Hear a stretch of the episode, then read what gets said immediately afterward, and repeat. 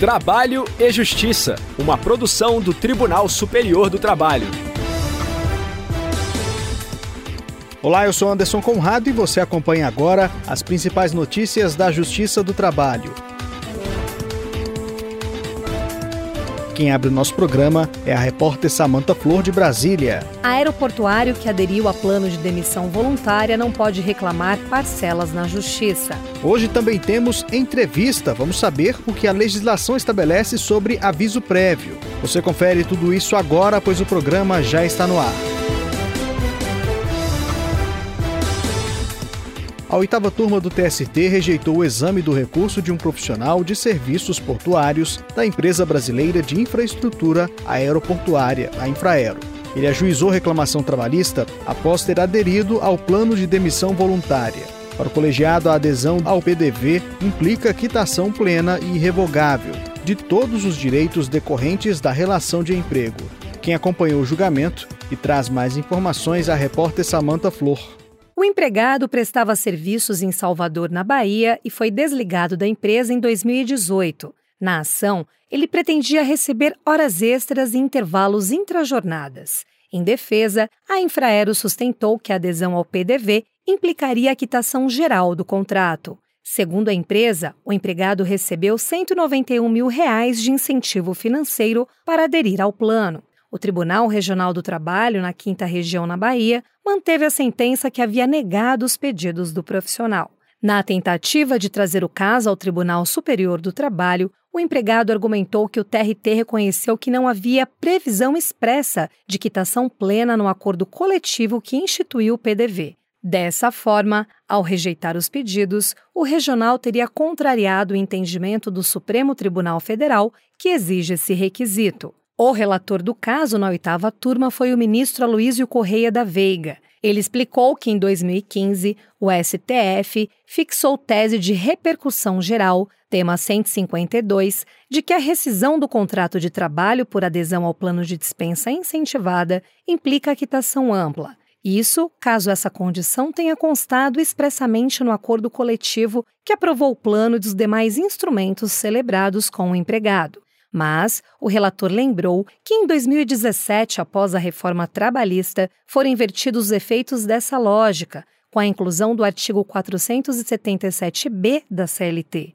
O ministro afirmou que a regra passou a ser que a norma coletiva que estabelece o PDV implica a quitação plena e irrevogável, salvo se as partes expressamente estipularem em sentido diverso. No caso, a dispensa ocorreu em 2018, na vigência da reforma, e o acordo coletivo de trabalho não continha ressalva quanto à limitação da quitação. Assim, a adesão ao plano de demissão voluntária implica a quitação plena. Dessa forma, o colegiado rejeitou o exame do recurso do aeroportuário. Giro pela Justiça do Trabalho. A Justiça do Trabalho em Mato Grosso condenou um frigorífico a pagar indenização por danos morais e materiais a uma profissional que desenvolveu problemas de saúde devido ao exercício das atividades. O repórter Zequias Nobre, diretamente do Tribunal Regional do Trabalho da 23ª Região, conta os detalhes do caso pra gente. A auxiliar de produção de um frigorífico de Várzea Grande garantiu na justiça o direito de receber indenização pelos problemas de saúde. Ela trabalhava no setor de desossa, fazendo tarefas repetitivas em ritmo acelerado. Foi diagnosticada com síndrome do túnel do carpo, uma doença nos nervos das mãos. Ficou afastada por diversas vezes e hoje não consegue mais fazer a mesma atividade no frigorífico. O Tribunal Regional do Trabalho de Mato Grosso determinou que a empresa pague uma indenização por danos materiais até que ela se recupere. A trabalhadora deve apresentar atestado médico e se submeter obrigatoriamente ao tratamento também vai receber uma indenização por danos morais de 5 mil reais. Ela faz parte de uma estatística preocupante. As doenças causadas pelo trabalho tiveram um aumento de 192% de 2020 para 2021 no Brasil. No mesmo período, o número total de acidentes notificados no setor de abate de animais também registrou elevação. Passou de 21.185 casos para 22.443. Entrevista. Durante a rescisão do contrato de trabalho, empregado e empregador devem cumprir determinadas regras. A parte que tem interesse em encerrar o vínculo trabalhista deve informar a outra para que haja o cumprimento do aviso prévio. Para falar mais sobre o assunto, nós recebemos o juiz titular da Sétima Vara do Trabalho de Vitória, no Espírito Santo, Marcelo Tolomei. Olá, seja muito bem-vindo ao Trabalho e Justiça.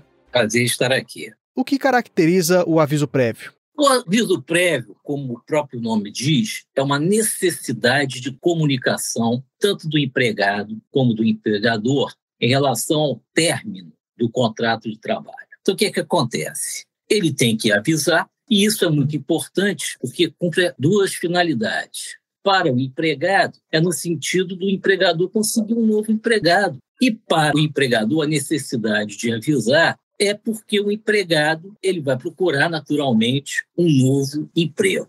As situações específicas relacionadas ao cumprimento do aviso prévio? Quando o contrato, por exemplo, é por prazo determinado, não cabe o aviso prévio, porque já há uma previsão do término desse contrato. Então, um exemplo clássico do contrato de experiência. Nesse caso, não é preciso o aviso prévio, porque já há uma previsão de que ele vai terminar. Importante também salientar que, por ocasião da extinção da empresa, por exemplo, uma falência, a empresa acabou, cabe o aviso prévio.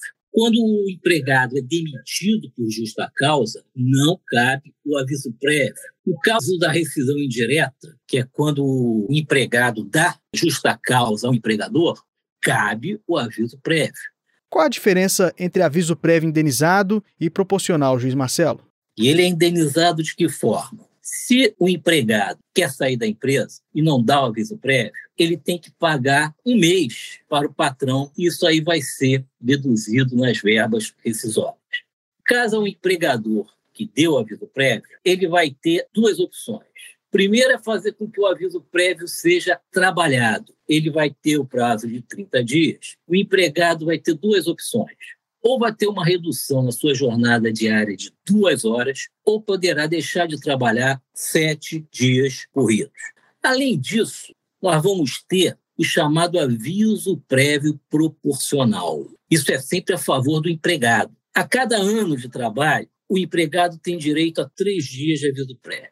Ele trabalhou dez anos na empresa. Três dias corresponde a 30 dias, mais os 30 dias do normal, então ele teria 60 dias de aviso prévio no caso proporcional. O que ocorre nessa situação? O empregador pode fazer a redução da jornada por 30 dias e vai ter que pagar mais 30 dias de aviso prévio proporcional. Porque o proporcional ele é sempre pago por ocasião da rescisão e vai ter sempre um limite, que é de 90 dias.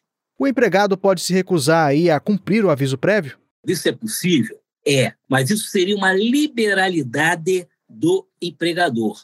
Ou seja, liberar o empregado do cumprimento do aviso prévio. Desde que, isso é muito importante frisar, que seja pelo fato do empregado já ter conseguido um novo emprego. Como já falamos aqui, o empregador pode sim fazer com que o empregado cumpra o aviso prévio. Se ele não desejar, se o empregado não desejar, ele vai ter que pagar 30 dias, né, um mês, um mês de salário para o empregador.